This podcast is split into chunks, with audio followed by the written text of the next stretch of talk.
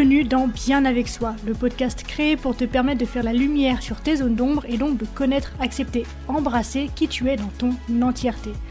Ce voyage en toi que je te propose est la promesse de vivre une plénitude émotionnelle ineffable et la liberté absolue d'être qui tu es. Pour cela, je te parle de développement personnel, de psychologie, de philosophie, de spiritualité, de résilience, de mindset et aussi de mes apprentissages. Je suis Marie Perron, coach spécialisée dans le shadow work et je suis ravie de t'accueillir dans ce tout nouvel épisode. Aujourd'hui, j'ai envie d'introduire auprès de toi la notion de bouc émissaire, toujours sous l'égide de la notion d'ombre et de part sombre. Pourquoi? Tout simplement parce que, à mes yeux, c'est une notion, un concept qui fait partie de notre quotidien, de nos représentations et de nos façons de lire le monde, un concept qui, une fois encore, ne date pas d'hier et qui s'applique tant à l'échelle collective qu'à l'échelle individuelle.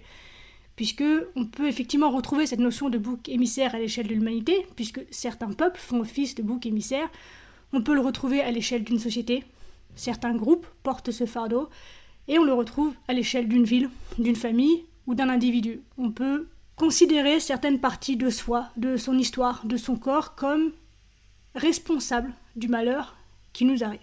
Bref, je trouve important de pouvoir évoquer cette faculté que nous avons toutes et tous de faire porter le chapeau de nos propres déviances à des personnes ou des groupes de personnes qui sont donc condamnées à porter pour nous ce que nous ne voulons pas porter nous-mêmes. Pour lancer proprement ce sujet aujourd'hui, j'ai envie de partager avec toi trois citations qui vont tout simplement et très proprement te donner le ton. Des citations qui se suffisent à elles-mêmes, donc je ne vais pas forcément développer, juste je te les cite et puis tu t'en feras ta propre idée. La première nous vient de William Shakespeare, et voici ce qu'elle nous dit. Le tissu de notre vie est fait d'un fil mêlé, bon et mauvais ensemble. Nos vertus seraient fières si nos défauts ne les fouettaient pas, et nos crimes désespéreraient s'ils n'étaient pas chéris par nos vertus. Je la laisse infuser deux secondes. La deuxième nous est proposée par Guillaume James. Voici quels sont ces mots. Il ne fait aucun doute que la santé d'esprit est inadéquate comme doctrine philosophique parce que les mauvais faits dont elle refuse positivement de rendre compte sont une portion authentique de la réalité, et ils peuvent après tout être la meilleure clé de la signification de la vie, et peut-être les seules ouvertures de nos yeux sur les niveaux les plus profonds de la vérité.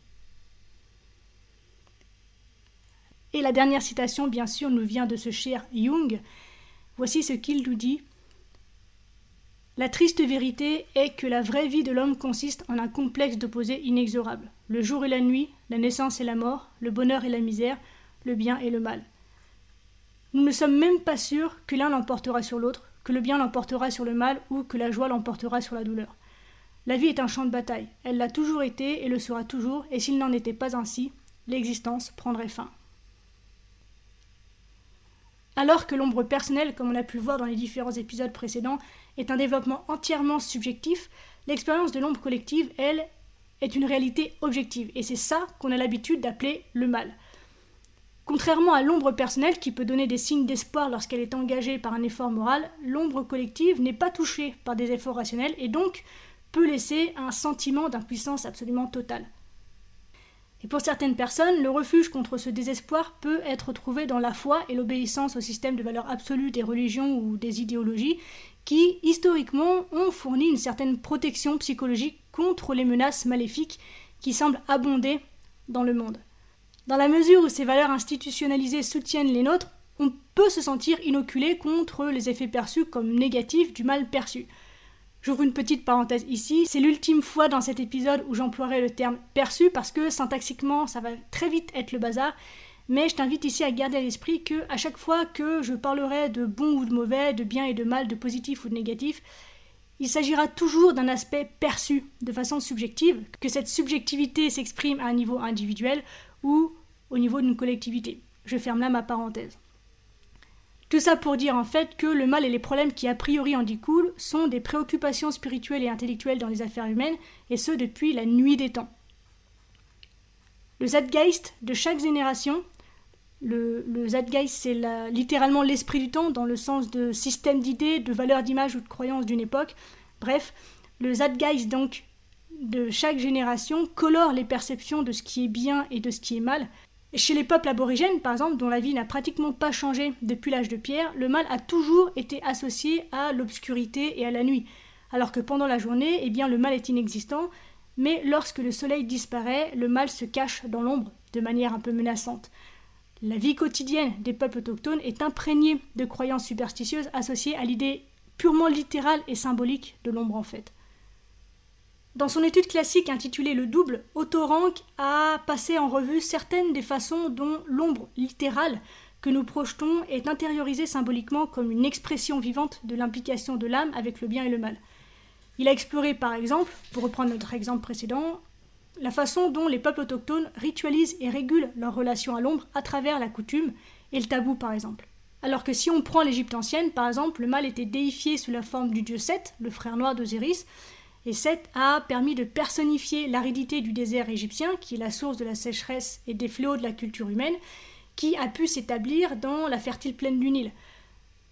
Dans la mythologie persane, par exemple, la vie était symbolisée comme une bataille menée entre des forces opposées, donc Ahura Mazda d'un côté qui était la force vitale, porteuse de lumière et de vérité, et Ahriman de l'autre côté qui représentait plutôt la force du mal collectif, le seigneur des ténèbres, de la tromperie, de la maladie ou encore de la mort. Dans tout le sous-continent indien, la culture hindoue traditionnelle considère le mal transpersonnel comme faisant partie de l'expression changeante de la seule substance ou énergie divine de la vie, et d'ailleurs, selon le savant indien Heinrich Zimmer, le mal fait partie intégrante du cycle karmique de cause à effet. Et donc, les Indiens croient que c'est par des actes individuels et par l'intention surtout derrière ces actes que nous méritons ou non le bonheur ou l'angoisse. Il y a un conte hindou d'ailleurs qui raconte que dans des cycles sans fin, le bien et le mal alternent. Et donc, les sages indiens ne sont attachés ni au mal ni au bien, ils ne sont finalement attachés à rien du tout. Si on prend maintenant l'exemple de la pensée occidentale sur le mal, elle, peut très clairement être vue dans les récits moraux des Bibles juives et chrétiennes, ou encore dans la mythologie grecque. Notre culture, en fait, aujourd'hui, est encore très imprégnée des images du drame de l'Ancien Testament, des histoires d'un peuple guidé par la conscience et d'un dialogue privilégié avec un créateur. Et finalement, les paraboles de Jésus et le folklore de l'ange noir Satan fournissent encore aujourd'hui nos symboles les plus élémentaires pour comprendre le mal humain. Pour ce qui est de la mythologie grecque, parce qu'elle est très intéressante sur le sujet, elle attribue le mal collectif aux dieux du Panthéon. Les dieux les plus grands et les plus petits de l'Olympe montrent une correspondance psychologique frappante avec notre propre monde humain d'orgueil et d'ombre. Tous les dieux grecs sont des êtres faillibles, capables à la fois du meilleur comme du pire et donc du bien comme du mal. Ce sont des forces archétypales, donc des phénomènes réels et palpables qui existent de manière invisible parmi les gens, et ce bien au-delà des causes et des effets proprement humains.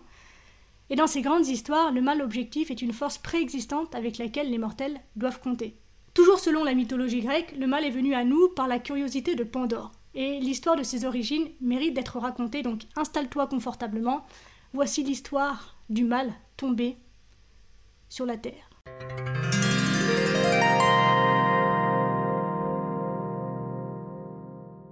Le grand Zeus puissant Seigneur des cieux et souverain de tous les dieux, dans sa colère contre le vol du feu aux dieux, parla ainsi à Prométhée. Tu es plus sage que n'importe lequel d'entre nous, tu te réjouis d'avoir volé le feu et de m'avoir déçu. Cela te fera du mal, ainsi qu'à tous les hommes à venir, car ils recevront de moi en représailles de ce vol du feu une chose mauvaise dont ils se réjouiront tous, entourant d'amour leur propre douleur. À la demande de Zeus, le dieu maître artisan Héphaïstos a modelé une jeune fille innocente à l'image de la belle Aphrodite, déesse de l'amour.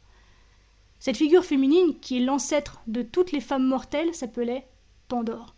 Elle était rayonnante de charme, parée d'Athéna et dotée de qualités de déesse. Tous les dieux et déesses ont participé à sa préparation. Telle était la colère des Olympiens face à la supercherie de Prométhée. Zeus lui-même dota Pandore d'une curiosité insatiable, avant de lui donner une jarre en terre scellée en l'avertissant bien de ne jamais l'ouvrir. Prométhée, défieur des dieux, savait ne pas accepter le cadeau des dieux. Il avait averti son frère Épiméthée des dangers des dieux porteurs de cadeaux. Mais lorsque le dieu messager Hermès est arrivé avec Pandore, faisant office d'offrande, Épiméthée ne put résister à la belle femme. C'est ainsi que Pandore vint vivre parmi les mortels. Et bien sûr, il ne fallut pas longtemps avant que Pandore ne soit envahi par la curiosité. Elle ouvrit la jarre et en sortit tous les mots qui y étaient enfermés. Jusque-là, de tels mots étaient inconnus de l'humanité. Elle referma aussi vite que possible le couvercle, juste à temps pour garder Hope à l'intérieur. Mais à ce moment-là déjà, la terre grouillait d'innombrables mots affligeants. Avec ceci vinrent la maladie et la mort. ainsi fut achevée la séparation entre les humains et les dieux immortels.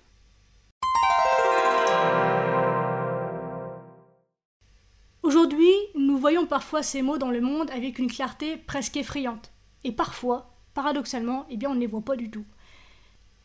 De même qu'Épiméthée dans l'histoire de Pandore, c'est dans la nature même de l'humain d'accepter le cadeau et de ne percevoir le mal que bien plus tard. Notre perception du mal nous est imposée finalement par le conflit entre ce que nous espérions que la vie serait et ce qu'elle est réellement. On veut être optimiste quant à notre monde et en voir la beauté, et cependant, eh bien, la mémoire historique du mal est ignorée, et c'est cette ignorance qui nous coûte cher. Et l'écart que je viens d'évoquer peut facilement obscurcir cette réalité du mal. Et la naïveté peut expliquer les abominations commises par nous, souvent paradoxalement au nom d'une bonne cause. L'ombre collective, comme on a pu le voir dans les précédents épisodes, peut prendre la forme de phénomènes de masse dans lesquels des nations entières peuvent devenir possédées par la force archétypale du mal. Ça peut s'expliquer par le processus inconscient, connu sous le nom de participation mystique, par lequel les individus et les groupes s'identifient de manière émotionnelle à un objet, une personne ou encore une idée, échouant à faire des distinctions morales, que ce soit en eux-mêmes ou dans leur perception de l'objet. Et dans le cadre de l'ombre collective, ça peut vouloir dire que les gens s'identifient à une idéologie ou à un leader qui exprime les peurs et les infériorités de toute la société. Et souvent, eh bien, ça prend la forme collective de fascinations fanatiques telles que les persécutions religieuses, le sectarisme racial, les systèmes de caste, la recherche de boucs émissaires, la chasse aux sorcières ou encore la haine génocidaire. Parce que oui, le mal collectif aujourd'hui défie bien souvent l'entendement. Et ces forces qu'il engendre proviennent de l'inconscient d'un très grand nombre de personnes, et lorsque de telles épidémies mentales surviennent, eh bien, nous sommes souvent impuissants à combattre le fléau qui lui succède. les quelques personnes qui ne sont pas prises dans cette participation mystique peuvent très facilement devenir elles-mêmes les victimes de ce mal. Et là encore, les exemples sont nombreux. Considère le déni du peuple allemand face au camp de la mort nazie, l'aveuglement du monde entier face au régime génocidaire des Khmers rouges au Cambodge, ou encore la négligence mondiale du sort des Tibétains aux mains des communistes chinois impitoyables. Et ce qui est incroyable, c'est que nous, en tant que peuple, on a cette faculté aussi à décharger ces parts de nous-mêmes sur un leader politique qui va servir de personnification de ces effets collectifs. On peut prendre par exemple Napoléon, Staline, Hitler, Pol Pot ou encore Saddam Hussein, qui portent tous les projections collectives qui ont été réprimées dans toute une culture. Non seulement l'ombre collective est vivante chez de tels dirigeants, mais en plus, ils sont eux-mêmes les représentants à la fois de l'ombre collective, de l'adversaire donc qu'ils rejettent, et du mal. Bien que le tableau que je te dresse là semble particulièrement négatif, on peut remarquer aussi que au cours des dernières décennies, il y a eu des exemples courageux de tentatives humaines pour neutraliser ce mal. Gandhi, par exemple, a réussi à restaurer la dignité et l'indépendance de l'Inde par la non-violence, ce qui a engendré un mouvement qui a pratiquement libéré les nations du tiers-monde d'une colonisation impérialiste manifeste. On peut également prendre l'exemple de Martin Luther King et du mouvement américain des droits civiques qui ont fait avancer la cause de l'égalité raciale et qui continuent aujourd'hui d'inspirer les peuples et les nations à affronter les forces répressives du mal. Et d'ailleurs, les sanctions mondiales unifiées contre l'apartheid sont le résultat direct de cette réalisation. Et enfin, dernier exemple, les mouvements pour le droit des femmes, des enfants, des handicapés et des personnes âgées défient tous très ouvertement les forces du mal inconscient dans la vie occidentale.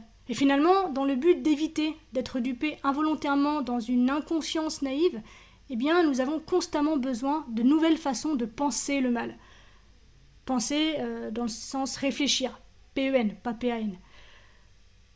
Pour la plupart d'entre nous, le mal reste un tigre endormi dans un coin sombre de la vie, et de temps en temps, il se réveille, rugit de façon menaçante, et si rien de terrible ne se produit, eh bien, il est rendormi par notre besoin de nier sa présence qui nous paraît dangereuse. Et cette négation du mal est un comportement appris, puisque aujourd'hui, on est capable de supporter tellement de réalités. Depuis l'enfance, chacun de nous a connu le mal, que ce soit directement ou par procuration, à travers le comportement inexplicable des autres, et à travers des images impersonnelles de la télévision, des médias d'information, du cinéma, de l'histoire, des contes de fées, des jeux vidéo. Cette exposition exige de la part de nos jeunes esprits qu'ils développent une explication de la réalité objective du mal et de sa menace d'anéantissement imminent. Puis il y a ceux d'entre nous qui ont été laissés seuls pour régler ces expériences effrayantes sans le bénéfice ou le confort de l'aide. D'ailleurs, on peut le voir à travers les formulations enfantines sur l'ombre et le mal, comme par exemple le père fouettard ou le croque-mitaine, qui suppriment l'immédiateté d'un tel danger inquiétant, mais deviennent de mauvaises adaptations plus tard dans la vie, qui produisent des symptômes allant de la peur du noir à des réactions phobiques débilitantes. Il y a également ceux qui parmi nous ont été victimes de maltraitance infantile, de guerre ou d'autres crimes, qui ont été prématurément et tragiquement exposés à l'abîme béant d'un mal absolument insensé et qui peut-être ne se sont jamais tout à fait remis de ces expériences. D'autres encore ont eu un endoctrinement religieux extrêmement dogmatique à l'apparition du mal dans le monde, et ceux-ci survivent avec des stéréotypes de feu et de soufre, d'enfer et de damnation, ou des façons superstitieuses de penser au bien et au mal. Et pour le reste d'entre nous qui n'avons pas subi ce type d'expérience, eh bien l'idée du mal est toujours sujette à l'évitement et au déni qui sont nos plus grands mécanismes d'adaptation.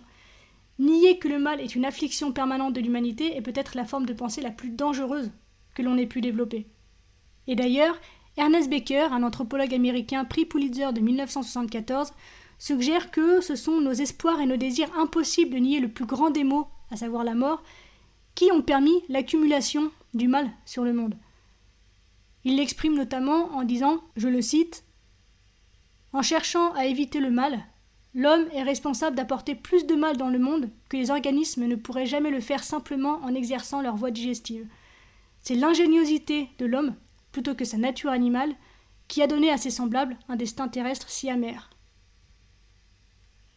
Eh bien, figure-toi que tout ce que je viens de t'exposer eh bien tout le monde n'est pas d'accord avec cette idée selon laquelle le mal fait partie intégrante de la condition humaine, à savoir que depuis saint Augustin, il existe l'idée selon laquelle le mal n'est rien d'autre que l'absence de bien. Et cette idée est bien connue sous le nom de doctrine de la privatio boni, une idée qui suggère que le mal peut être éradiqué simplement par de bonnes œuvres. Et évidemment, Jung a critiqué une telle pensée dans Aion en disant les mots suivants, une fois de plus je le cite, il y a une tendance, présente dès le départ, à privilégier le bien et à le faire avec tous les moyens en notre pouvoir, qu'ils soient adaptés ou non. Cette tendance a toujours augmenté le bien et à diminuer le mal. La privatio boni peut donc être une vérité métaphysique. Je présume de ne porter aucun jugement sur cette question. Je dois seulement insister sur le fait que, dans notre champ d'expérience, le blanc et le noir, la lumière et l'obscurité, le bien et le mal sont des opposés équivalents qui se prédisent toujours l'un l'autre.